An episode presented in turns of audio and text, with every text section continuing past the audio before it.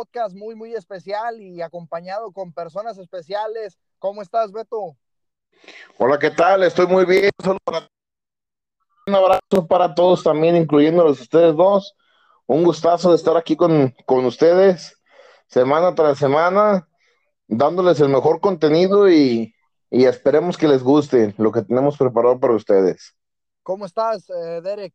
Muy bien, muy bien. ustedes les mando un saludo de parte mía y a toda nuestra audiencia. Ya como es costumbre, tenemos otro podcast muy, muy perrón ahora. A ver si ojalá la audiencia les, se lo se agrada.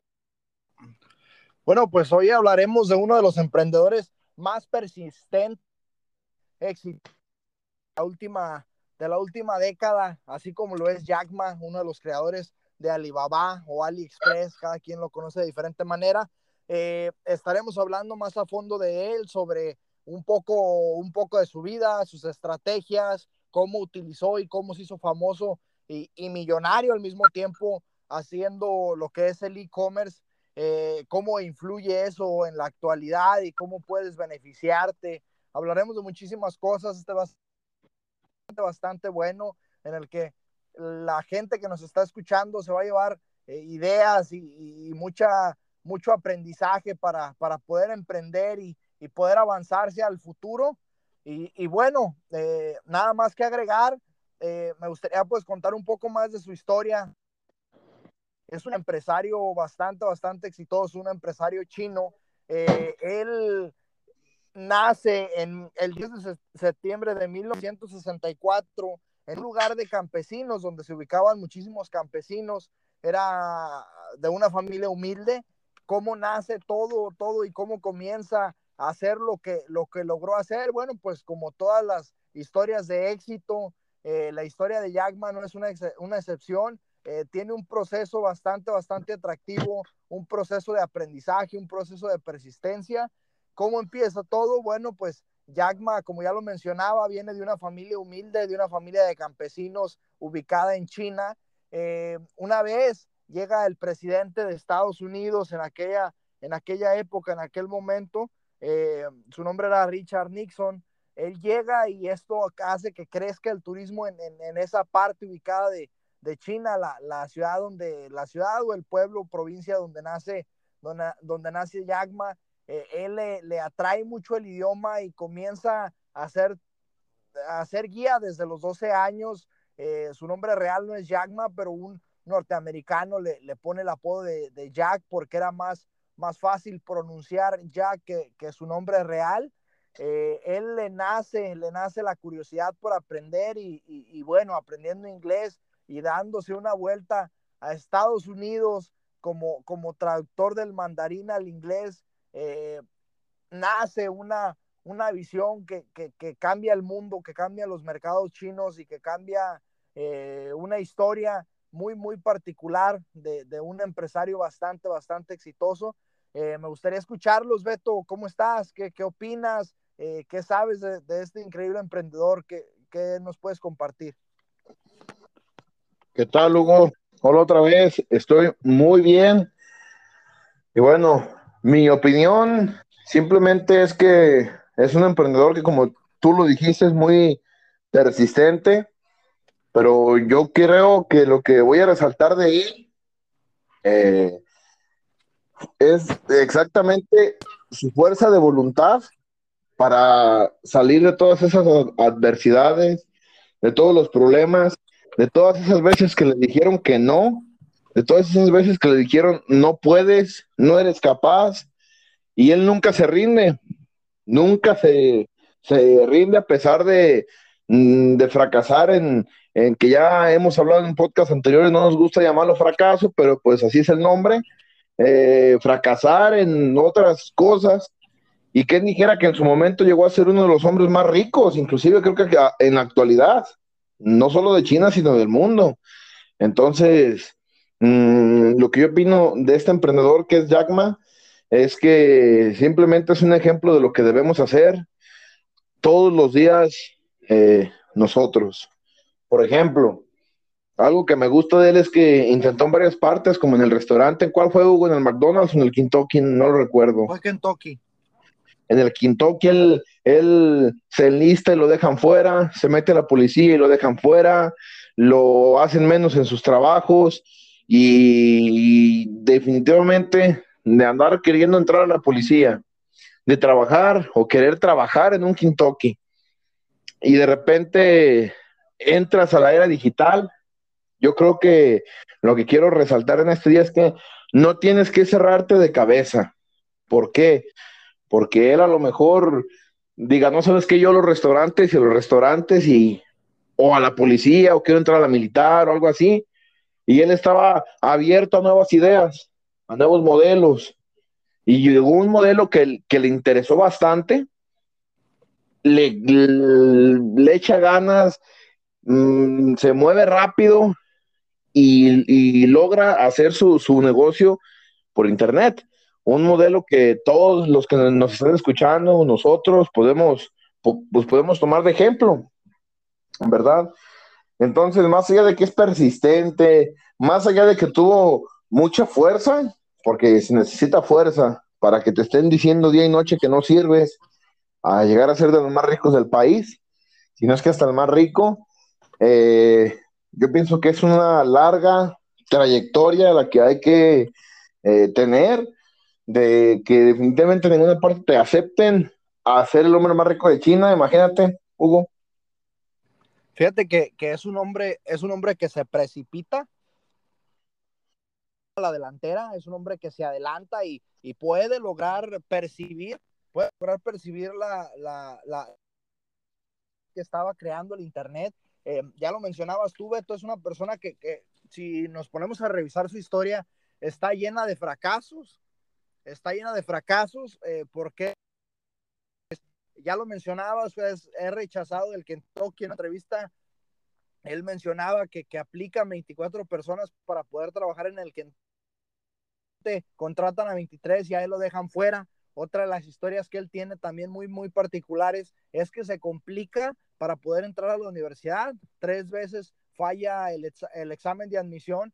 Eh, recordemos que el examen en China es una sola vez al año, entonces él se, se, se esas, eh, esos obstáculos en su vida, obviamente dependían la mayor parte de tiempo de él, pero por eso mismo se convierte en una persona persistente, es una persona eh, a su inteligencia, pero si a Yagma lo podemos eh, describir con una sola palabra, creo que la palabra que puede describir a Yagma es persistencia. Derek, ¿querías decir algo?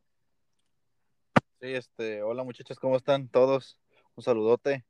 Y por lo que cuentas, Beto, por lo que cuentas, Hugo, la verdad, lo que para mí es la palabra que lo describe mejor es terquedad, pero una terquedad buena, una terquedad que siempre va con, con hambre de buscar nuevas cosas. Y aparte, pues también fue rechazado de Harvard 10 veces. Hay que acaba de recordar que, que aunque lo rechazaban y todo, pero él seguía perseverando en su idea. ¿Y quién iba a decir que su idea de crecer en un en un departamentito le pudo, le pudo competir a las empresas como fue eBay en su momento, en los de acá de América, de Norteamérica. Y pero sin duda, pues él creó el eBay chino, él creó todo el mercado de e-commerce, se le da un buen atributo a ello, pero no, se me hace algo muy sorprendente por, por la manera que supo manejar toda la empresa, todo el gran camino que tuvo que recorrer para apoderarse del mercado y más en la bolsa de valores allá de, de China. Eh, Derek decía, eh, fue el que creó.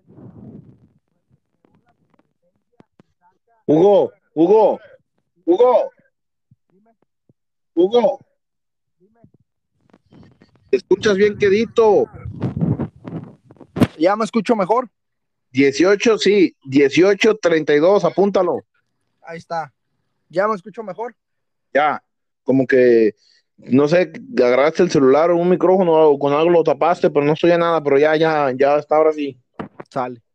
Decía, decía Dere que, que eBay, eBay chino, él le pone la competencia a eBay, se le pone al tú por tú y con estrategias que estaremos hablando más adelante, eh, él eBay de China hace que, que eBay eh, no pueda competir, pese a que eBay tenía una cartera bastante, bastante amplia eBay era una sensación porque era una compañía norteamericana. Entonces, lo que hace perfectamente Yagma, hace un estudio de mercado, pese a que estaba viendo eh, eh, China estaba viviendo una pandemia, estaba viviendo una pandemia y sus trabajadores estaban trabajando desde casa. Desde ese momento ya, ya, ya lo que es Alibaba ya estaba precipitándose a lo que está pasando ahora.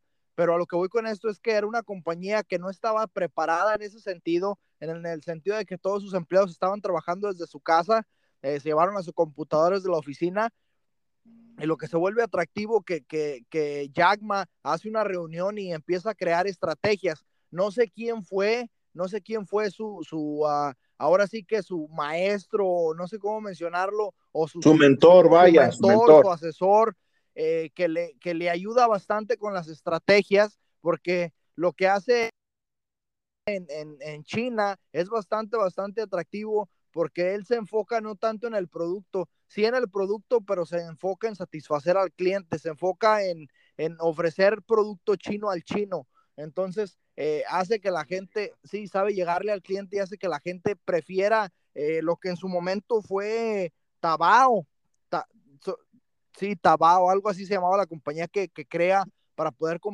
para poder competirle a eBay y poder competirle a su propia empresa como lo era Alibaba. Eh, él empieza uno de sus emprendimientos, recordemos que a los 30 años él era maestro, era maestro de inglés.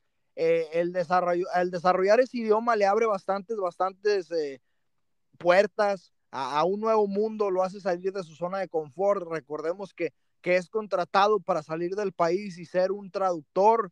Ya lo mencionaba, el, primer emprendimiento que tuvo fue un, una, una pequeña oficina, una pequeña la que traducían, en la que traducían del, del, mandarín al inglés o del inglés al mandarín. Entonces, es su primer emprendimiento, pero a lo que voy con esto es que él es invitado a, poder traducirle a, una persona que hablaba mandarín, poderle traducir en inglés eh, un, un, un, viaje de trabajo en el que él llega a una de las oficinas y conoce el internet, conoce una computadora, pero utiliza la computadora para eh, buscar internet y, y en, en de, dentro de la plataforma lo que busca es la palabra cerveza, que se da cuenta que, que, que, estaba la información ahí, pero le entran bastante, bastante curiosidad cuando busca China y se da cuenta que da muy poca información. Entonces, de ahí nace, de ahí nace la, la curiosidad y nace las ganas de, de poder crear un marketplace eh, a nivel China, el cual le llama China Page. Ya estaremos hablando también más al fondo de eso, Beto. ¿Querías decir algo? No, no, Hugo. Eh, solamente que, que, como dijiste, fue una persona que tiene, muy, o más bien es una, una persona que tiene muy buenas estrategias, muy buenas. Eh, yo les quiero preguntar, les quiero pre preguntar, ¿qué tan buenos son con las estrategias ustedes? Me gustaría hacer una, una dinámica en donde yo les voy a dar, no sé, algún negocio o algo, y ustedes me, me tendrían que decir qué estrategias utilizarían para vender más, para darse a conocer. Porque eh, a, lo que veo, se le ocurren las ideas instantáneas a este hombre, ¿eh? a Jackman. O sea, rápido las piensa, eh, llega, busca, o sea, busca cerveza, se le da la, los resultados y posteriormente se le llegan mil ideas a su cabeza, dejando a un lado el estudio, eh, dejando a un lado que, que andaba en los restaurantes, que andaba en la policía, o sea, dejó todo a un lado y dice, a ver, aquí hay futuro, aquí hay futuro. Entonces, yo les quiero preguntar, ¿qué tan buenos son con las estrategias? Dependiendo de cuáles son las opciones. A ver, échale. A ver, Derek. Oh, a ver, ¿Quién quiere empezar? ¿El Hugo o el Derek? Échenle. Como sea. Tú, todavía, todavía a ver, y elige Hugo, quién va a contestarte. A ver, dime. Primero va a ir el Derek. Quiero escucharlo. Perfecto. Ok. Quiero que me digas una estrategia de, de ventas para vender cuadros de fotografía de madera. De una madera especial, o sea, algo bien detalladito y que vaya la, la, foto en medio que se vea rústico, que se vea bien, pero pues no es bien vendido porque es caro, este, mm, hay competencia que, que a lo mejor te imita inclusive con plástico y es mucho más accesible en los precios. Eh, ¿qué, ¿qué, les dirías tú a la gente? ¿Qué estrategias utilizaras? Eh, ¿Qué fuera lo que, lo hicieras en dado caso de que no hubiese ventas? Eh, a ver, Derek, te queremos escuchar.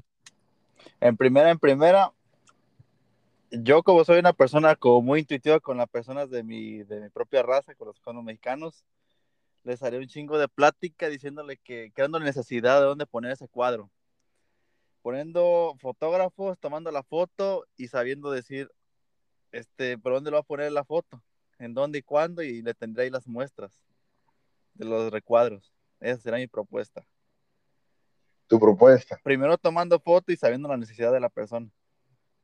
Lo hiciste, lo hiciste hasta sudar. no, pero sí, creando una necesidad de la persona, siempre y cuando. A ver, Hugo, está bien, Derek, muchísimas gracias. Imaginemos que el pobre Derek, pues, lo contrató la empresa de los cuadros y lamentablemente quebró. o sea, su idea fue buena, pero imaginemos que no dijo esa idea, que no hizo nada y que quebró. ¿Qué harías tú? Aclarando, sabiendo que la competencia está haciendo cuadros inclusive de plástico que se ven casi iguales a los tuyos, Hugo. y que están mucho más baratos que los tuyos. Para empezar, yo quiero, yo quiero hacerte una pregunta a ti, Beto. ¿Qué, a ver, échale. ¿qué, me dices de la Supongo que la calidad que estamos ofreciendo nosotros es mejor que lo que ofrece la competencia, porque nosotros ofrecemos madera y ellos ofrecen plástico, ¿o me equivoco? Estás en lo correcto, Hugo. Tu producto es caro por la calidad que tiene. Mi producto es caro por la calidad que tiene, entonces es fácil. Producto, simplemente buscaría el nicho de personas que busquen calidad y no cantidad, hablando en lo económico. Entonces me voy, para empezar, me voy con el tipo de personas que quieren consumir ese producto. Mencionarles, por ejemplo, yo sería uno de esos clientes, mencionarles, dura muchísimos años, en cambio el plástico puede caerse, puede quebrarse con más facilidad y puede incluso la imagen ser más distorsionada porque pues estamos hablando de plástico y si resulta imaginemos que, que yo te estoy vendiendo ese, ese tipo de producto y tú por alguna casualidad que al lado de una ventana donde entra el sol, el cuadro que estás teniendo eh, tu cuadro al, poco tiempo, en muy corto plazo, va a perder color porque le caen los rayos del sol, algo que no sucede con la madera. Entonces, así es como yo vendería mi producto, obviamente eh, haciendo, haciendo conciencia de que mi producto es mejor que el producto de la competencia, aunque la competencia sea más barata, pero busco en el, en el grupo de personas que creen que la madera es más buena que el plástico, me enfocaría también en redes, que creo que es un, es, un, eh, es una bomba, así como lo hizo Yagma, enfocándose en la red, no en las redes sociales, sino con el Internet, que creo, creo que es una gran oportunidad, demostrándole a las personas los miles beneficios que tiene la madera sobre el plástico, hablando de un cuadro. Otra cosa que haría fuera que la imagen que tuviera el cuadro tendría, tuviera sentido, por ejemplo, eh, sonaría algo, algo loco, pero a mí me gustaría, si yo, si yo estuviera en ese caso, a lo mejor eh, poder ofrecerles esa imagen, se va, a ir se va a ir un poco fuerte, pero poderles ofrecer esa imagen a personas que van saliendo, van saliendo de un velorio sobre la persona que acaba de fallecer, porque yo quiero, quiero asegurar que si vas a un velorio de una persona, eh, sales eh, queriendo tener esa persona siempre contigo, entonces el, que alguien te pueda regalar una imagen de mejor calidad que la que constantemente has visto, porque recordemos que las fotos son de plástico, la gente te va a consumir ese producto. Yo lo haría en lo personal porque pues me gustaría tener esa persona que tanto quiero y ya no la voy a tener en la, en, la pared de mi casa. Eh, sí, Hugo, correcto, está muy bien. Eh, muy buena tu, tu estrategia. Ambos mencionaron, iría con la gente correspondiente, pero ¿cómo sabríamos cuál es la gente, cuál es ese nicho, cuál es esa persona que necesita, que necesita ese, ese, ese cuadro, ese producto? Hugo dio una idea que dijo, yo me iría afuera del pan.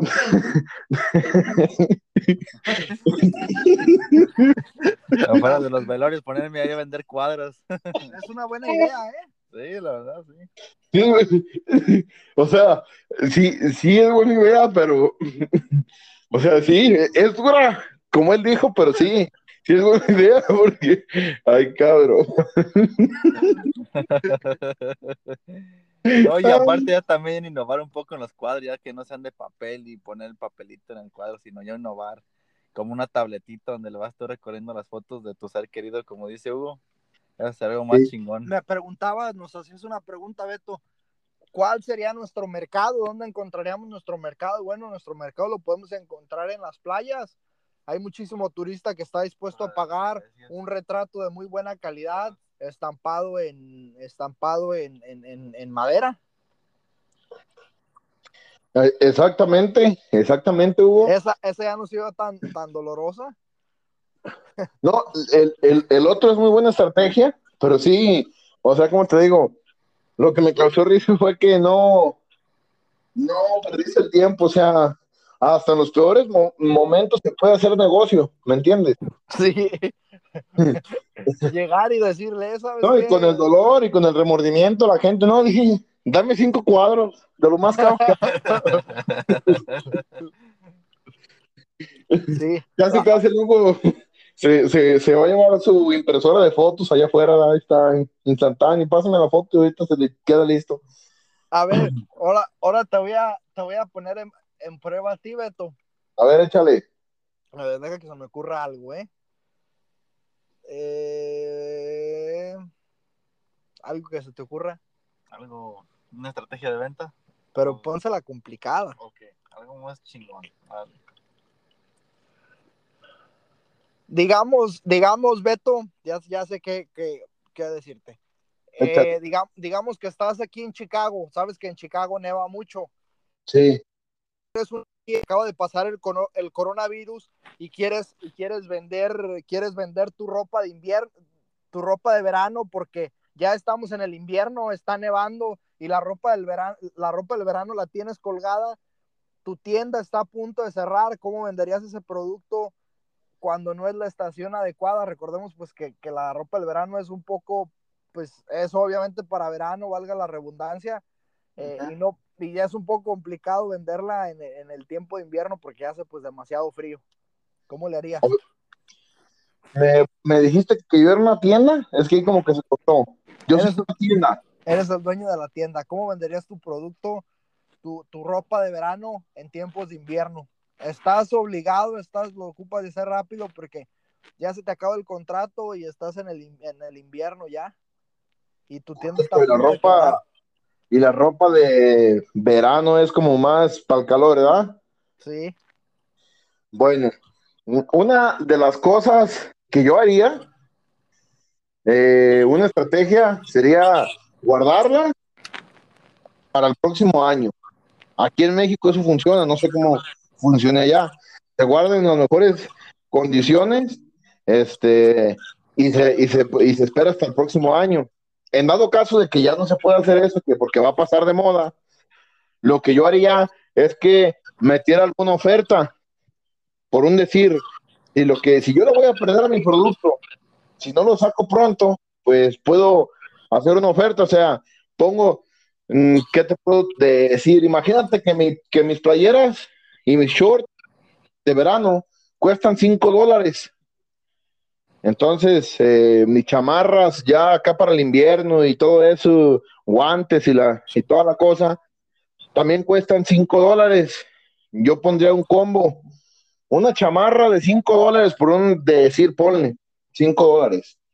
Y la playerita también, y se lo voy a dar los dos por 9 dólares o por 8 dólares. Oye, pero que, que yo nomás quiero la chamarra, entonces paga 5. Oye, pues que no- yo nomás quiero la, la, la playera, pues ahí sí me, pues págame, no sé, 4 o 5 también. Pero una forma de, en la, de la que yo haría para sacar el producto en dado caso de que fuera mi única alternativa, que fuera sacarlo, hiciera, hiciera eso, juntar un producto que se me está vendiendo con otro, con el, con de, de los que ya se están quedando, pongo una oferta atractiva para el cliente y este eh, una estrategia. Me imagino, me imagino que ya en Estados Unidos hay, hay mucho extranjero, no solo latinoamericanos, sino gente de todo el mundo. Entonces yo pondría una, no sé, tipo cartel afuera, algo llamativo, alguna lona que diga que estamos rematando o que hay varias ofertas o estamos haciendo un porcentaje de descuento para que, eh, pues sí, o sea, dando a entender de una forma que no sea ofensiva, que si quieren comprar algo para mandar, ese es el momento adecuado. Entonces, eh, esas, serían mis estrategias. En dado caso, en dado caso de que dijeras tú, bueno, hay más, yo iría a las tiendas de deportes eh, también a ofrecer ese tipo de, a ofrecerles pues, mi, mi producto. Te lo ofrezco de, de, tal grado que a lo mejor yo no le pierda, porque yo lo que quiero es, es eh, si ya la voy a perder, mínimo recuperar mi inversión, ganarle poquito. Y si son shorts y playeras que a lo mejor se venden en otro tipo de tiendas, que de antemano se dedican a eso, también iré a ofrecerlo. Y como ves, este, hazme el favor de vender aquí, ahí te va, yo, yo te lo paso tanto, lo puedes revender, este, no sé. Otra de las cosas es publicarlo en alguna eh, plataforma. Por ejemplo, no sé, Mercado Libre, Amazon. Y obviamente, si yo tuviera mi tienda en Chicago, pues yo tuviera mi tienda también virtual, con mi mismo nombre y todo. Y ahí voy subiendo, habrá gente que lo quiera comprar, ¿verdad? Y si no, pues habría una tienda en México y mandar toda la ropa de allá para, para México y que se revendiera. No, pues hay un chingo de cosas, yo te puedo aquí tener toda la, la noche explicándote cómo hacerlo. ¿Y tú, Derek? En ese dado caso de la tienda sería más que nada es que si en tiempo de invierno con ropa de verano está, está medio difícil, pero se puede vender. Es que buscarle la forma de cómo sacar el partido, porque acuérdate que no siempre va a haber invierno, así va a haber un verano próximamente, así que guardar la ropa. Necesitas sacar promociones y más que nada, pues, ¿cómo sería? Será combinar un 2 por 1 en ofertas y teniendo en cuenta de que pues la gente sabiendo de que se va a aproximar el verano próximo, sabiendo de que la ropa va a estar barata. Esa será mi estrategia, no sé. ¿Y tú, Hugo? A ver. A ver, Hugo. Queremos eh, eh, escuchar a Hugo que al parecer tiene bajo la manga, eso es listo. Los, los agarré de bajada, pensaron que se las iba a poner más fácil. Sí, la verdad sí. Yo siempre, siempre cuando quiero vender algún producto, algún servicio, siempre me enfoco lo primerito, lo, lo primerito, lo primerito que hago. Yo sigo mucho el modelo de negocio que utilizó Yagma. Yagma utiliza un modelo de negocio, recordemos lo que hace con, con, con Tabao. Es una, es una, recordemos que es una compañía que se enfoca en el mercado chino. ¿En qué nos vamos a enfocar nosotros? Eh, les hice una pregunta, oigan, eh, somos una tienda que vende productos de verano, pero estamos a punto de quebrar. Eh, nos afectó muchísimo el coronavirus y está el invierno al, a la vuelta de la esquina, ya empezó a caer nieve, ya empezó a nevar. ¿Cómo vamos a vender el producto? Bueno, eh, lo principal que haría sería buscar el mercado, en, el, en qué mercado me voy a enfocar, a qué, a qué tipo de personas les voy a vender mi producto. Obviamente estamos vendiendo un producto de buena calidad porque este es mi producto y quiero que mi, que mi tienda sea reconocida, pero desgraciadamente el, coronavirus nos afecta y no porque seamos una mala tienda, sino que porque las personas se quedaron económicamente mal. Eh, ¿Cómo soluciona ese problema? Bueno, dando, dando la ropa que tenemos a, a, muy buen precio, estamos dando la ropa que tenemos a muy buen precio y estamos enfocándonos en, en los marketplaces de Facebook, estamos buscando latinos eh, que quieran comprar nuestra ropa, porque recordemos que el latino es muy cálido y siempre piensa en su familia estando en Estados Unidos. Entonces yo me enfoco en ese mercado, les vendo ropa a buen precio, porque recordemos que están gastados y ellos se van a encargar de mandar ese producto ya sea a México, a Centroamérica o Sudamérica. Eso es lo que yo haría. en el nicho de los latinos, no, no, Sí, no, me enfocaría en el, en el nicho de los latinos porque pues mierda. costeños. ¿Qué opinan? No, pues sí, esa es la. Yo creo que esa es la, la, la idea. Buscar un mercado extranjero que, que le vendamos la ropa más barata. Eh, yo inclusive por eso se me ocurrió la pues la idea de ponerlos juntos y bajarle poquito más. Porque si estás quebrando, pues de todos modos ahí se va a quedar. Entonces, sácale poquito, bájale un, un dólar, dos, dos dólares, dos dólares y ya, ya te queda, o sea, no pierdes todo y sacas algo y buena, buena opción. Y más por lo que dices tú, por lo mismo de que como son extranjeros, ellos se van a encargar de mandarlo y distribuirlo pues a otras partes del, del mundo, ¿verdad? Eh, es una pregunta muy, muy interesante. Este, quiero, quiero contarles una historia, una, una, una historia de, de que cuando, cuando, se, cuando se quiere, se puede. Y nos recuerda mucho, al menos a mí, a, a Jackman. ¿Por qué? Porque es un ejemplo de cómo hacer algo de la nada. O sea, él, yo pienso que nunca se imaginó que iba, que iba a hacer ese tipo de negocios. De repente conoce y le gusta la idea. No estoy muy seguro de qué, porque esta es una historia real. Creo que era la champaña o el coñac, no me acuerdo, uno de esos dos. Que se, que se fabricaba igual que el vino. Igual que el vino. No sé si ya lo había yo contado antes aquí en los podcasts. No. Pero resulta que había un señor que era, que, era muy rico, estaba vendiendo vino y la fregada a todas partes. Iba muy bien. Y de repente hay un bajón en, la, en las ventas y él quería todo fiado, por decir, te pido tres millones de mercancía, dame un año de, de, de, de plazo y vienes y te pago. Pues resulta que él pidió su mercancía, se le bajan sus ventas, no tenía para pagarlo, eh, la mercancía se le estaba quedando, sus, procesos se le estaban echando a perder, este, así. De repente, ¿sabes qué? Se muere. No puedo, agarra un lacito, se lo, se lo pone alrededor del cuello, se cuelga y se muere. Y ya se acabó la historia. no es cierto. Eh, llega su esposa y es su turno de, tomar las riendas de la empresa. Entonces le dice, a ver, todo eso es a perder el vino. Sí, hay que volverlo a procesar, a procesar, que quede un vino que se pueda tomar hasta que quede un vino. Le vamos a, a cambiar el nombre y lo vamos a poner como una bebida alcohólica de lo más perrona y elegante que haya. Nomás para que no se quede a ver qué podemos hacer. Y fue una idea multimegamillonaria, porque de ahí se crea lo que hoy conocemos. Le, le, reitero, no sé si es champaña o coñac, pero así se crea. O sea, a base de una tragedia, no, se crea un error. Sí, o sea, la señora con la cabeza un poco más fría llega y dice, a ver, pues, ¿qué podemos hacer?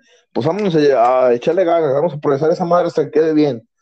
Y de ahí sale esa idea de, de alguien, de, de, de, algo que ya estaba por muerto. Y su dueño que, que, que, que, logró hacer la empresa, que logró tener esos créditos, que logró crecer, no pudo con la presión, se cuelga. Y su esposa dice, a ver, pues vamos a ver qué, qué se puede hacer. Vamos a procesarla hasta que no haga daño, hasta que se pueda tomar, hasta que es una buena bebida y posteriormente la sacamos al mercado y decimos que es de lo más chingón que hay y que va a estar caro porque es elegante. Pues se vendió tres o cuatro veces su precio estimado que lo que lo haya vendido el señor. Si tú hubiese salido normal y hubiese salido bien. Imagínense. Es una, es una idea de poder encontrar, perdón, es una historia en la que puedes encontrar, en la que puedes encontrar oportunidades en cada momento y saber eh, saber, por, por ejemplo, como dice, como dice el dicho, saber agarrar al toro por los cuernos.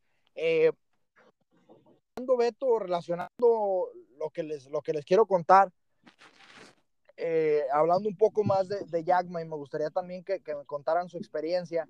Eh, recordemos que, que Yagma viene, llega, imaginemos, imaginemos esa escena en la que le dicen a Yagma, ¿sabes qué, Yagma? Vente, ocupo, necesito que me ayudes a traducir, vamos a ir a Estados Unidos. La primera ciudad que él conoce es Nueva York. Él llega y queda impactado, queda impresionado por, por la tecnología en Estados Unidos, eh, principalmente por el Internet. La primera escena y la más importante, ya la había mencionado anteriormente, él busca la palabra cerveza, él busca la palabra cerveza, encuentra información, busca China y se da cuenta de que, de que Internet estaba lejos de China o China estaba lejos del Internet, ¿verdad? Entonces él, él se da cuenta que es una oportunidad de negocio bastante, bastante grande y aquí es donde quiero que ustedes pues me, me, compartan una de sus historias, una pregunta que les voy a hacer. Eh, llega, llega Yagma a China con toda la motivación, con toda la intención del mundo, siendo una persona que, que, que posteriormente había sufrido bastantes, bastantes rechazos y esta vez no es la excepción. Él llega con su increíble idea, le platica a todo el mundo, eh, entre todo el mundo me refiero también al, gobierno y les dice, ¿saben qué? Traigo esta idea de negocio, traigo este modelo de negocio. Creo que China está bastante atrasado en el Internet y creo que es una puerta bastante grande para poder crecer la economía, para poder eh, vender los productos que producimos aquí en China a otros países, incluso eh, nosotros mismos poder consumir el producto que nosotros mismos estamos produciendo. El gobierno chino le dice no. El gobierno chino le dice no porque cómo van a confiar en un maestro de inglés.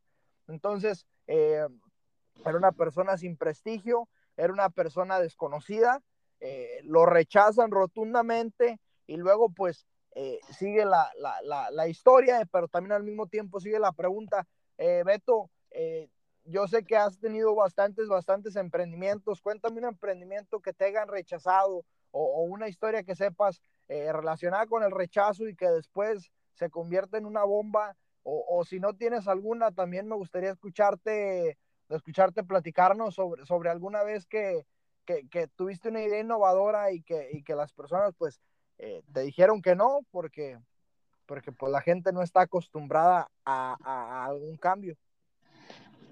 Sí, Hugo. Eh, bueno, pues yo creo que, que en su momento siempre este, he tenido la, la, se puede decir, ¿cómo te podría decir? Algo que, que te pasa bien, se me fue la, la, palabra, la dicha de que casi todos los emprendimientos que he tenido han sido rechazados. O sea, inventas algo y para pronto la gente dice que eso no funciona en México, eh, que no vas a poder. Mm, hubo muchas veces que, pues, que me rechazaron fuerte. Recuerdo una vez que llegué a vender cámaras a una empresa yo trabajaba en esa empresa y le dije a un compañero, uno de mis compañeros, que él, pues eh, es un buen amigo, es un buen amigo, pero sí en ese tiempo, pues no tenía la visión o, o yo no sé, solamente llegué y le dije, aquí le hace falta cámaras a la empresa, le hace falta iluminación, le hace falta esto, le hace falta lo otro. Yo y un compañero estábamos iniciando con eso de las cámaras de seguridad. Y me dice, no, no, dijo, pero pues de eso, déjaselo a los profesionales, ¿tú crees que te van a hacer caso a ti? O sea, tú, tú eres un trabajador, tú... Yo en ese entonces trabajaba y emprendía. Yo me iba por las tardes a vender cámaras en las empresas que yo veía que les hacía falta. Y, bueno, el caso es que me dice que no, que no vaya, que voy a perder mi tiempo, y a mí, pues como es costumbre, no me gusta escuchar a la gente que me dice no. O sea, a mí, a mí sí la escucho, tomo sus opiniones de lo que me digan, no, por esto y por esto y por esto. Hay mucha gente que te dice que no y te da sus razones. ¿Sabes qué? Puede que aquí te falle, puede que aquí te falle y puede que aquí les falle. Ella dice, ah, caray, sí es cierto. Pero cuando veo que simplemente te dicen no por quién eres tú, yo digo, no, yo soy igual de fregón que el vato que tiene la empresa, nomás que todavía no me toca mi, mi, mi momento. Yo ese día yo, yo me acuerdo que salgo salgo a, pues sí, a mi casa, me cambio y, y me puse elegante. Entro a la empresa otra vez. Les digo, ¿saben qué? Eh, necesito hablar con el encargado. Hablar con el encargado para todos los, los demás empleados. Era, tienes que quedar bien, sudaban. Sudaban nomás de que llegaba el, el, el gerente, el presidente de, ni siquiera era el dueño, era el gerente. Y llegaba y los saludaba, no, sudaban, se ponían tensos, se ponían nerviosos y la chingada.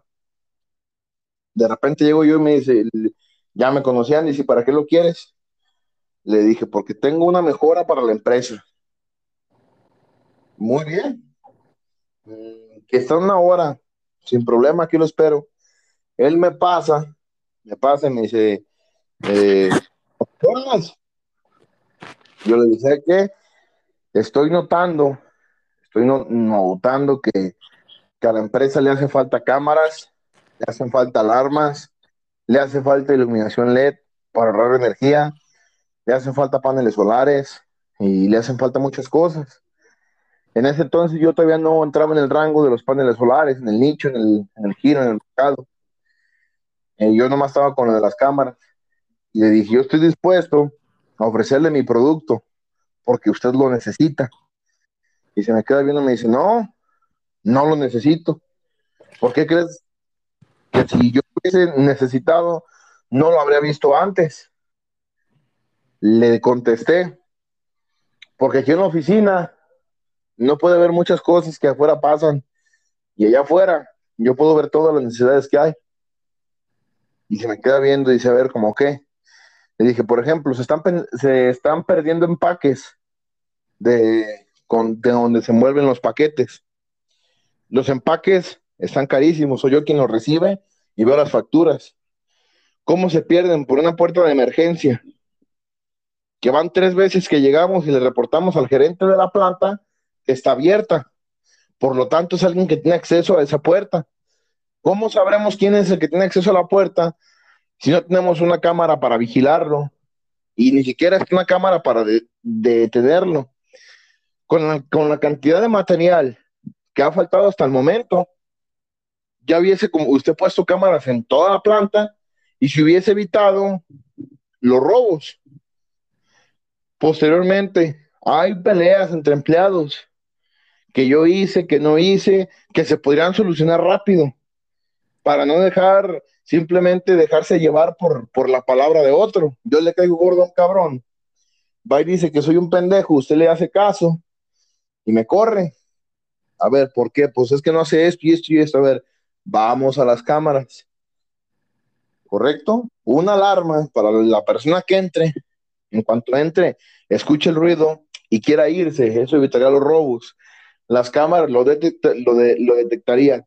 La voz se corriera y sabiendo que hay cámaras, entonces la gente en primera trabajaría más, aumentaría sus rendimientos, aumentaría la producción, la productividad, se disminuirían los, las mermas y yo creo que en todos los aspectos eh, funciona. Usted está aquí en su oficina con los números, pero yo puedo ver qué le hace falta a la empresa. Y me dice, lo voy a pensar, que te vaya bien. Así, Después, o sea, casi se me dijo a la chingada para afuera. ¿Está bien? ¿Cómo? Te dijo como quien dice, no te quiero ver más aquí. Ándale, ándale, así mero. Yo me levanté, le estoy la mano y digo, muchísimas gracias y estamos a sus órdenes, le dejo mi tarjeta. Me bajé, me subí a mi carro y me fui. Pasaron tres días y me dice el mismo que me criticó, ¿Qué onda? ¿Dónde están tus, tus, tus cámaras, güey? Y me la curé y le dije, ¿cómo que andan? Pues allá en la bodega. Me dice, sí, sí, pero pues no, no que ibas a llegar y que te dije, güey, eso déjeselo a gente que sepa, gente profesional. Y le dije, mira, lo que nos hace diferentes a la, a la gente profesional y a mí es un papel. Y a mí un papel no me dice nada un papel no, yo te compito contra quien, quien quieras que compita Y, yo simplemente le dije al gerente lo que, lo que hacía falta y él supo que yo le estaba diciendo la verdad. Porque cuando terminé, me dijo, vete yo, que gano seis o siete veces menos de, de lo que él gana, pude ver y hacer lo que él le tocaba hacer.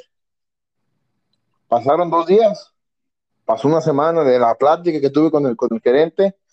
Estaba yo trabajando, me suena el celular, era mi encargada, me dice, vete con el gerente a la oficina. Simón. Y va ese mismo compa y me dice, ¿sabes qué? Te van a correr por andar de chingón diciéndole al gerente lo que tenía que hacer. Le dije, pues si me quiere correr por hacer su jale, vaya él, ¿verdad?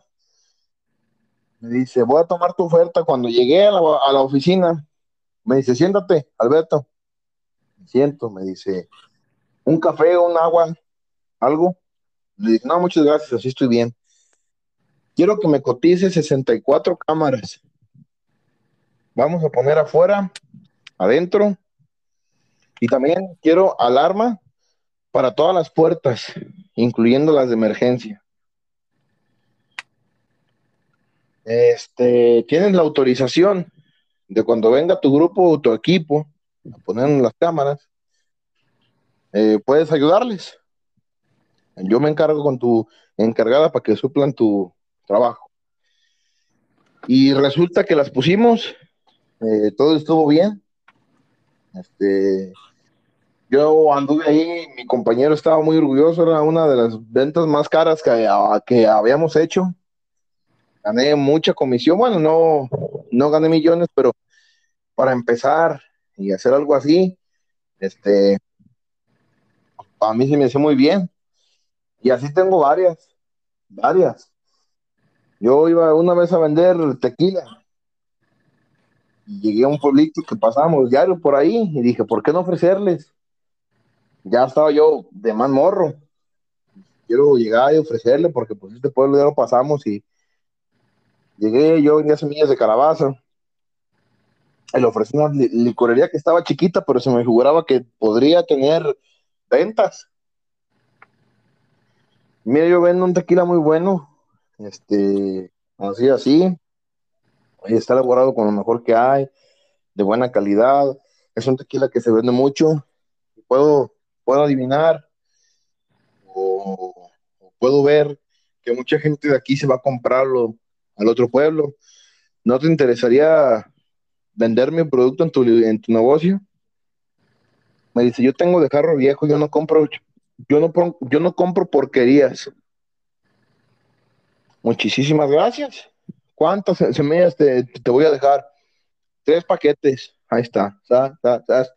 Muchísimas gracias. Agarré mi camioneta y me fui. A la siguiente vez llegué y me dice, oye, entonces tú vendes tequila de cristeros, efectivamente, tequila de cristeros. Órale. ¿Y si sabe bueno qué? Le dije, mira, mi papá suele decir un dicho cada que le preguntan eso.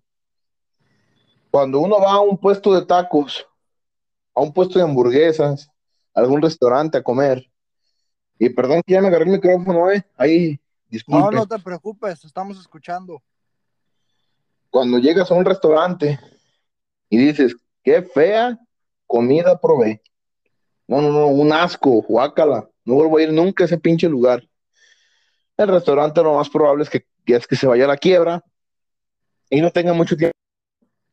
Pero ¿qué pasa cuando vas al restaurante y dices, ah, cabrón, qué rica comida, o sea, qué bueno, o sea, la neta, buen servicio, me gusta. Voy a seguir llegando a ese restaurante. Entonces el restaurante puede durar muchísimos años.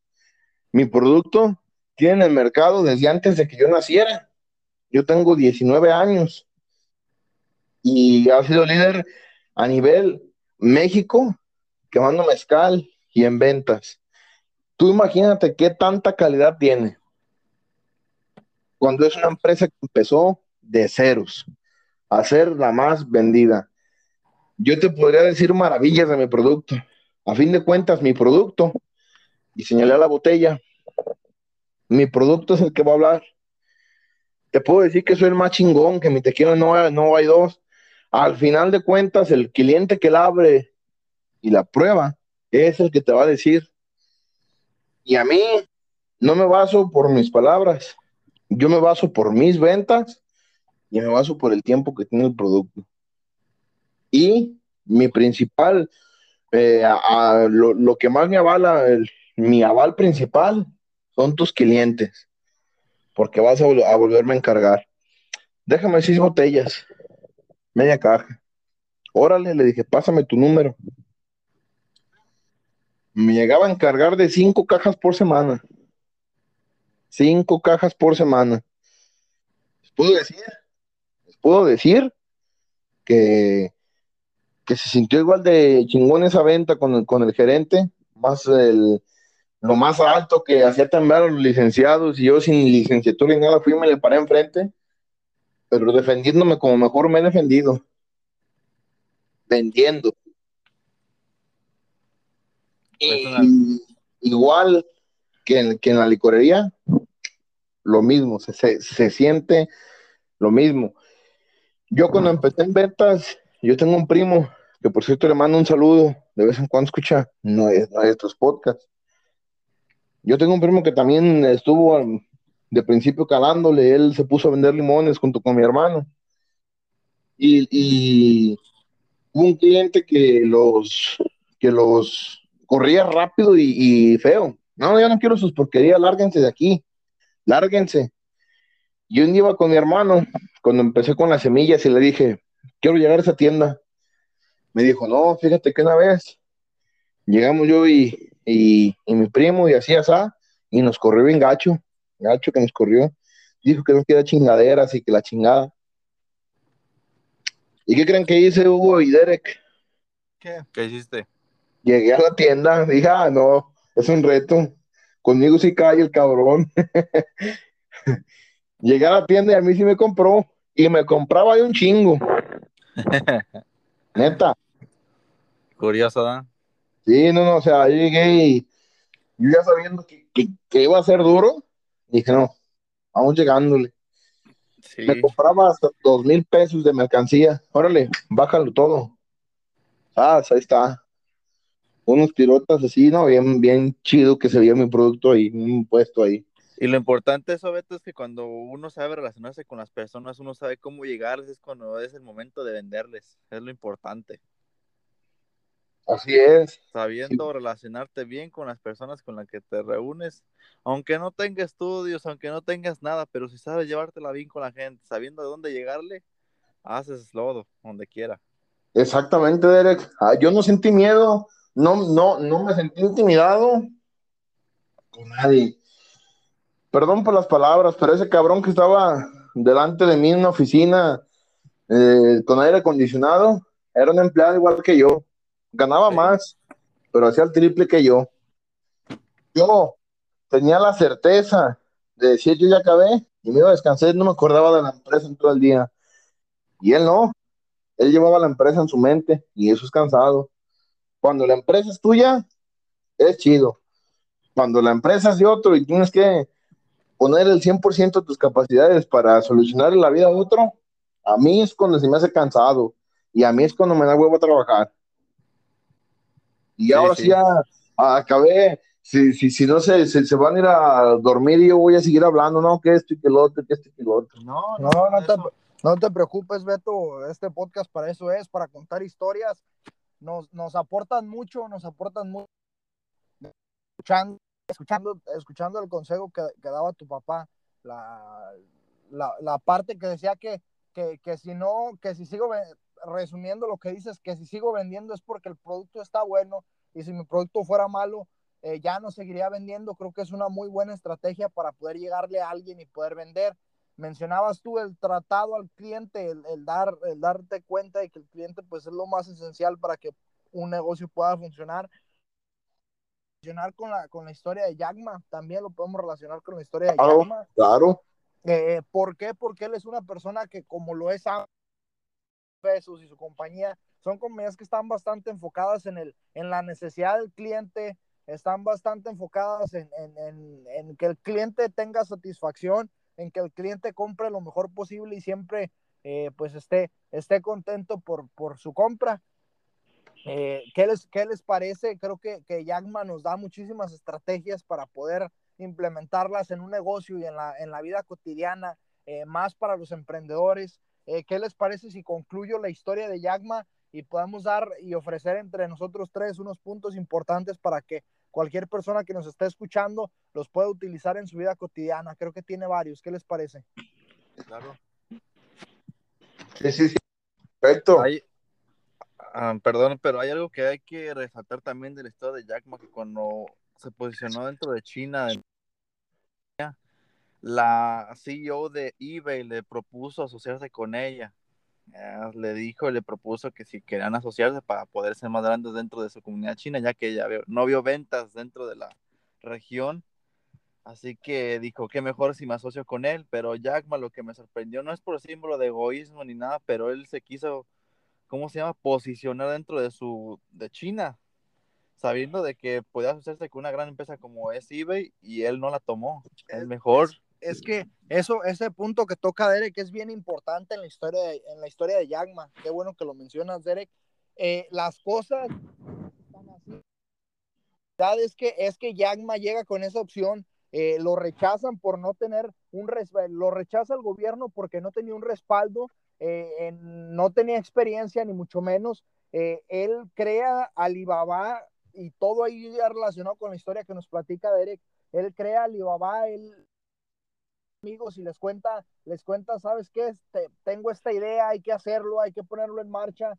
los amigos invierten, invierten en ese negocio que, es Alibaba, porque Alibaba por Alibaba y los 40 ladrones. ¿Por qué los 40 ladrones? Porque, pues, si alguien conoce esa historia de Alibaba, es, eh, a, él se sentía como Alibaba, que era una persona que, que la, que, la, el gobierno la describía como ladrón.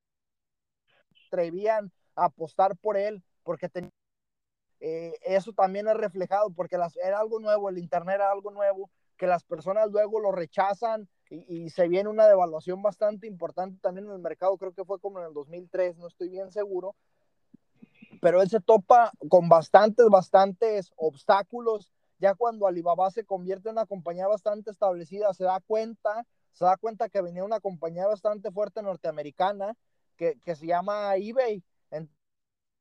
Plasmar y a crear estrategias, por eso los ejemplos que dimos anteriormente en el podcast, eh, él empieza a plasmar estrategias, él empieza a plasmar ideas y una de las ideas más importantes es crear la competencia, ya la mencionaba anteriormente, la, que, la compañía que se llama Tabao, él cómo, cómo puede, cómo, cómo llega con esta compañía, bueno, pues él ofrece algo que no estaba ofreciendo eBay, un diferenciador bastante, bastante importante, que es ofrecerle al consumidor tres años, tres años gratis de, de, de, ese tipo de plataforma.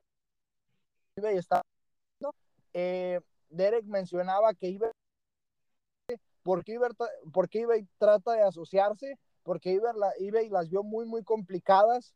Eh, muchas personas tenían fe en eBay y invirtieron en eBay, entonces las ventas se vienen en declive y la, la CEO, la, la, la encargada de, de, tomar el control de eBay, eh, decide ofrecerle a Yagma para crear una unión de, ambas compañías, pero ella se enfocaba más en el mercado americano, en el mercado de los stacks, porque quería, que no quería que su, su compañía se devaluara y quería que las personas siguieran invirtiendo en su compañía y no sacando su dinero.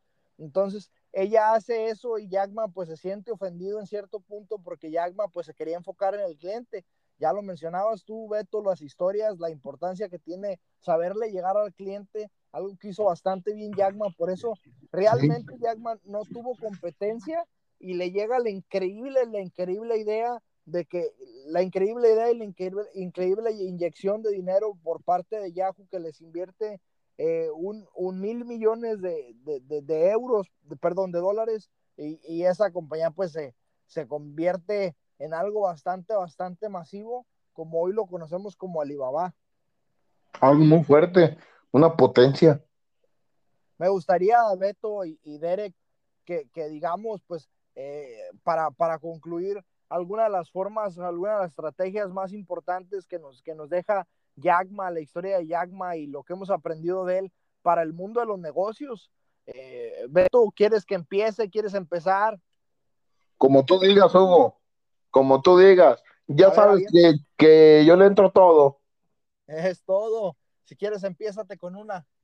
Bueno, yo creo que voy a empezar no con una estrategia, sino con una habilidad. Y fue la habilidad de que cuando vio por primera vez internet, busca la palabra cerveza, para pronto dice, esto hace falta en mi país. Vio un, o sea, vio algo que hacía falta en un país. Estamos hablando de un país. ¿Cómo defines eso que vas a decir? Eh, ¿Cómo defines ese punto? ¿Encuentra una necesidad? No, más bien, tienes que saber encontrar la necesidad. Saber encontrarla. Porque yo creo que muchos de nosotros nos hemos encontrado, nos hemos encontrado con, con necesidades que hacen falta ser, este, ¿cómo se puede decir?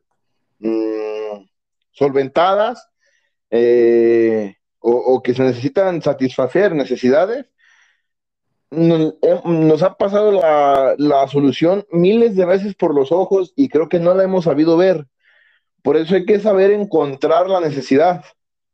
Porque él encontró una necesidad que lo hizo millonario, una idea que lo hizo millonario. Y lo vuelvo a recalcar, las buenas ideas te hacen millonario. Y este, este encuentra la, necesidad, encuentra una potencia y la explota, o sea, lo hace reventar porque supo que para, para ya ir al futuro, porque supo ver que eso tendría mucho impacto en todo el país, y, esa, yo con esa me quedo, hay que saber encontrar la necesidad para poder satisfacerla. Perfecto. Yo sí voy a decir una y creo, creo que es la más, la más importante, ya lo mencionaba, es la que define a Yagma.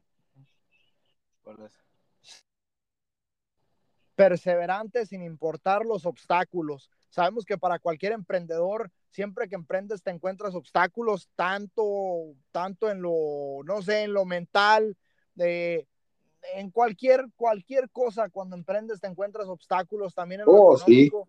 Entonces, Jackman nos demuestra claramente el, valor de la perseverancia y, no, quiero, no quiero quitarle méritos al decir que no es un genio, pero creo que más genio es una persona bastante perseverante. Ya lo vimos en la historia también de, de Nikola Tesla, eh, dos personas bastante, bastante interesantes en ese sentido y con mucha, mucha perseverancia, dos personas que logran alcanzar el éxito, dos personas que, que se, bueno, no tanto en el caso de, de, Nikola. Tesla, pero Jack Ma, gracias a su perseverancia, lo, lo convierten en la persona más, más millonaria de, de China, gracias a que a pesar de todos los objetivos que él tenía, perdón, a pesar de todos los retos que, que, la vida le propone, él tenía sus objetivos claros y siempre fue perseverante, logró y encontró sentido eh, a, lo que, a lo que estaba buscando y a lo que pudo encontrar. Entonces creo que eh, es bastante importante como emprendedor y como persona eh, ser perseverante. Creo que el ser perseverante en la vida cotidiana te abre bastantes puertas y, y crea nuevas oportunidades. Sí, sí, claro. Claro que sí.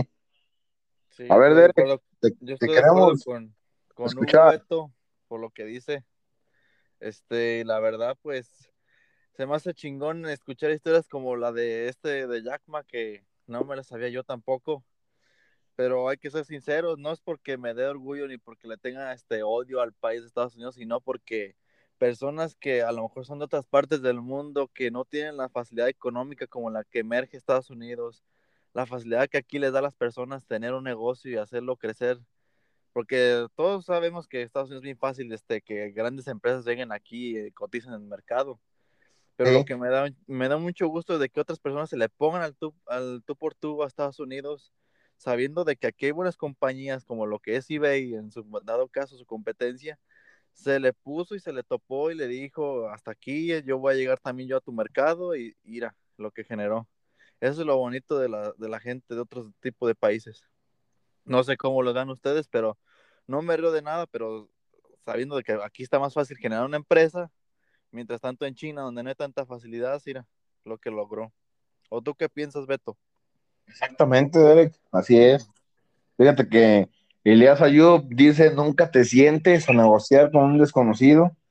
Y yo creo que Yagma podría tener fácil su, su frase que, que te diga, nunca te sientas menos que un desconocido. ¿Por qué? Porque a pesar de que él lo hacían menos por ser un maestro de inglés, les demostró que menos eh, puede ser más. O sea, la persona que puedes creer que es la menos indicada, la menos capacitada, aguas, aguas, porque así como muchos le pudieron haber dicho, eres un bruto, eres un tarado, eres torpe, no, no entraste a la universidad, eh, él demostró que su, que su inteligencia no estaba plasmada en las calificaciones de sus notas. Al contrario, su inteligencia iba más allá de lo que todos podían ver. Por eso yo creo que es una buena frase, Derek, y deberías de, de iniciar con, con, con, con, esa frase. Nunca te sientas, nunca te sientas menos cuando te sientas a negociar con alguien. Así yo, creo que. Para, para ampliar más, pues es importante mencionarlo yo lo, yo lo definiría, pues lo defino como cree en ti y crea en tu emprendimiento. Eh, Yagma, como pudimos ver, es una persona que creó, creyó bastante, bastante en su emprendimiento, porque estaba 100% seguro de que, de que iba a funcionar, pues a las dificultades que tuvo, logra que este, que este emprendimiento pues sea uno de los emprendimientos más exitosos del mundo, un, de hecho, un emprendimiento que, que, esté dándole trabajo a muchísimas personas, como lo es, como lo es el e-commerce, el, el, como lo es poder crear tu propia tienda online y vender productos de Alibaba, vender productos de AliExpress, el que los precios sean accesibles para el público y en el que tú puedas generar un margen de ganancia. Siempre, siempre es atractivo ver cómo beneficias al público, cómo beneficias a la sociedad. Y creo que, que, cuando haces con amor algo, eh, simplemente el, el, resultado se convierte en lo económico, pero lo más satisfactorio es, es, saber que estás ayudando y haciendo lo que te apasiona. Otro punto bastante, bastante importante que quiero mencionar es el, eh, lo que hace Yagma. Yo hasta le voy a poner reinvierte en, tu, eh, reinvierte en tus proyectos. Yagma lo, lo, hizo, lo hizo muy notorio. Él mucho tiempo estuvo sin ganar un salario, estuvo mucho tiempo sin ganar un, sin ganar un ingreso, ¿Por qué? Porque pues siempre todos los ingresos que la compañía tenía, las ganancias, las pocas ganancias que le quedaban al principio era una reinversión para poder para poder hacer la compañía más grande y jugar jugarse el volado, cómo no se conformó con tan poco y siempre tuvo la visión y la meta bastante clara de, lograr que Alibaba fuera una compañía muy reconocida utilizando el, utilizando el, el, el medio como lo es el Internet. Entonces, eh, reinvierte en tus compañías y en tus proyectos. Creo que es otro punto bastante importante. Sí, claro, Hugo. A mí me gusta mucho jugar un juego que se llama Minecraft. No sé si, si, si lo han escuchado. Sí. Ahí yo creo que me gusta el juego porque es muy relacionado con la vida real. ¿Por qué? Porque empiezas y mucha gente dice, no, pues son puros cuadritos, pero en modo supervivencia tiene su, su chiste. ¿Por qué? porque ocupas primero talar el árbol, después ya que haces el pico así, picas piedra, y con los árboles que, que talaste, con la piedra que picaste, ya puedes quedarte una espada. ¿Y a qué voy con todo esto? A que así es el mundo de, los negocios, en, el, lo que dices tú, de que reinviertas tu dinero. ¿Por qué? Porque si, si tú sabes que para donde quieres ir necesitas ciertas cosas o ciertos requisitos y, no hayas cómo conseguirlos, pues es igual, primero pica, perdón, primero tala un árbol, saca un pico de, madera, pica la piedra, como en el juego. Ahora acá es reinvierte tus ganancias, eh, eso que sacaste de, bien, méteselo a tu, a tu otro proyecto, a otro que, a otra cosa que tú quieras hacer. Eh, pero el caso es de que te crees tus propias estrategias, tus, tus propios modos para crecer y salir adelante. Es lo que yo creo que, se me queda de, tu, eh, de tu frase, Hugo. Claro. ¿Algo más, algo más que quieran agregar? A ver, Derek, como que yo te, yo como que veo al Derek con cara de que quiere agregar algo. A ver, Derek, échale. Este, pues ahorita sí tuviera la oportunidad, pero no, siento que ya quedó todo claro, siento que estaban los puntos muy importantes, los que, estaban conversando tú, Beto y tú, Hugo. La verdad sí, estaba muy chingón. Además, tu plática, tu conversación que tuviste con los tipos de ventas de cámaras me, me, encantó mucho. A ver si luego nos echamos una platiquilla de eso. Porque sí, sí está, cuando gustes, cuando gustes. Está interesante, pero no, siento que sí está muy explicado todo. No sé ustedes qué piensan. Beto, ¿algo que quieras compartirnos? Yo me, me voy a ir con el, con el autoestima que, que tenía este personaje este gran personaje que le demostró un país entero que cuando tú te lo propones, se puede. Es autoestima de que imagínense cuánto tiempo, cuánta gente importante o que le importaba a él, que era importante en su vida, le pudo haber llamado inservible, le pudo haber llamado inútil, le pudo haber dicho no sirves, y esta persona se hace una potencia eh, nacional. Imagínate que ahorita tú le digas a alguien, sabes que no sirves, tú mejor vete a hacer costura o cualquier tontería, y de repente pasan los años y ves que esa persona llega a ser la persona más rica de tu país. Entonces, si tuviera la autoestima un poco baja o, no tuviera ese valor, ese, esa aptitud, esa, esa garra que lo caracteriza, quizás se hubiera dado por vencido muy pronto y hubiera terminado en cualquiera, en cualquiera de, de esos lugares a los que fue y no fue admitido. De aquí podemos tomar otra enseñanza. Yo creo que que cuando te propones lo que quieres, lo logras. ¿Y cómo, y cómo es esto? Pues que, a pesar de lo que dijo Hugo, las adversidades, o sea, a pesar de todas las veces que le, le dijeron que no, a pesar de todas las veces que, estuvo en aprietos, eh, ¿cuántas de esas veces él se fue triste eh, pensando, yo sí quería de verdad, yo sí quería de verdad entrar al Kentucky? Yo sí quería entrar a Harvard, yo sí quería entrar a la policía. Hoy, qué bueno que no entró a, todos esos lugares, porque gracias a eso podemos conocer lo que él logró. ¿Qué hubiese pasado si lo aceptan en alguna de esas partes? Quizás ahorita fuera gerente de un Kentucky, quizás ahorita fuera un policía retirado, o quien quite ya hasta lo hubieran asesinado. No sabemos, no sabemos. Lo que sabemos es que no lo admitieron, tuvo autoestima, tuvo aptitud, le puso valor, creyó en sí mismo y fue más rico de su país. Y yo con eso me quedo. Perfecto. Yo pues quiero concluir con algo bastante importante que creo que se nos olvida mencionar, pero pues eh, era una persona, era una persona que a pesar de, bueno, era una persona que era líder y aparte de líder era, era perseverante, aparte de perseverante era un líder, era un increíble líder la importancia del liderazgo, la importancia de saber liderar tu compañía. Eh, el ser un líder hace que tu compañía pues crezca el, doble de, posibilidades de lo que iba a crecer si no lo logra ser, si no logra ser un líder.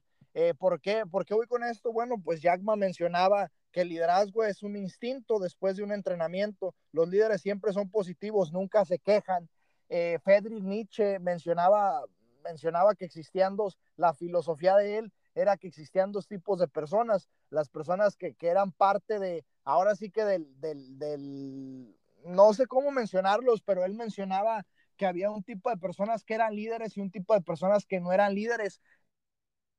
Las personas que eran líderes siempre estaban nunca estaban satisfechas y siempre querían eh, hacer algo más, tenían su mente en, en, constante movimiento, como lo vimos perfectamente con Yagma, y las personas que no nacían para ser para ser líderes, eran personas que estaban insatisfechas con lo que estaban haciendo, eran personas que se aceptaban a pesar de estar insatisfechas. Entonces, eh, es un, un ejemplo de importancia del liderazgo y él menciona, pues, como lo decía esta frase, que es un instinto después de un entrenamiento. Creo que una persona bastante preparada tiene la capacidad de ser líder y hablo preparación en todos los sentidos, tanto como preparación profesional también como preparación humana, porque una persona que, puede ser demasiado, puede ser, puede estar demasiado preparado como, como profesional, pero a veces no tanto como, como humano. Entonces, él era una persona que es tiene las dos partes, que gracias a eso, gracias a su perseverancia y gracias a su, liderazgo, lo han llevado a, a donde tiene que estar, lo han llevado a donde, donde se merece. También él mencionaba que un buen jefe es mejor que una buena empresa. Eh, yo quiero concluir con eso, quiero, quiero concluir con que, con que es una, una, una persona a la que le puedes aprender bastante cuando estás comenzando a emprender, incluso ya cuando estás emprendiendo. Eh, pero creo que es todo lo que, lo que quiero compartir con ustedes. Eh, les agradezco, Beto, les agradezco, Eric. Espero que, estén bien, espero que pronto y, creo que se vienen, se vienen buenos, buenos podcasts.